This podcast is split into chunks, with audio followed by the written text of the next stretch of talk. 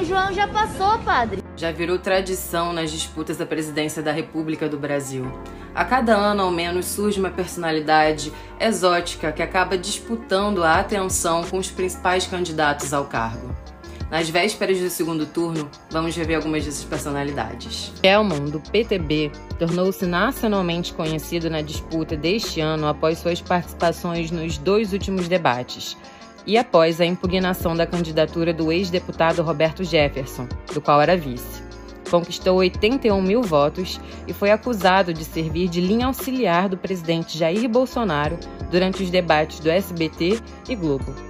Autodeclarado padre, o candidato não foi reconhecido nem pela Igreja Ortodoxa, a qual afirmou fazer parte, nem pela CNBB, que declarou que padres de Igreja Católica não são autorizados a concorrer a filiações políticas ou cargos. A controvérsia acabou gerando memes nas redes sociais. De onde você veio? Da igreja. De onde você de igreja? Você enganou Que igreja? Em 2018, Cabo Daciolo, do PDT, virou meme após sua primeira aparição no primeiro debate da Band. Com seu bordão Glória a Deus, Glória a Deus. Glória a Deus. e o momento em que cita a União das Repúblicas Socialistas da América Latina, mais conhecido como URSAL, até hoje são lembrados. Em 2022, tentou concorrer ao cargo de senador pelo Rio, mas obteve pouco mais de 285 mil votos. Levi Fidelis, do PRTB, ficou conhecido pelo famoso projeto do Aerotrem, um plano que tinha a intenção de criar um transporte público que ligasse São Paulo, Campinas e Rio de Janeiro, uma espécie de trem-bala.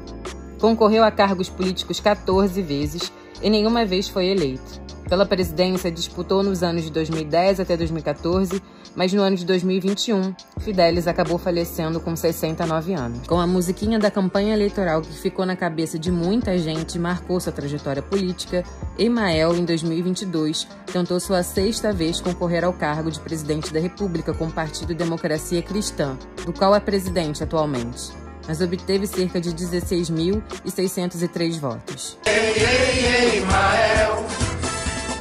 um democrata cristão. Com apenas 15 segundos para apresentar propostas na propaganda eleitoral de rádio e TV, o médico Enéas Carneiro, fundador do partido Redificação da Ordem Nacional, PRONA, já extinto, teve então um bordão que não saiu da boca do povo. Eu não acho nada. Eu sei ou não sei. Concorreu a várias disputas presidenciais. Em 2002, foi eleito deputado federal de São Paulo com um milhão e meio de votos. Recorde quebrado somente em 2018 por Eduardo Bolsonaro, do PL. Meu nome é Enéas.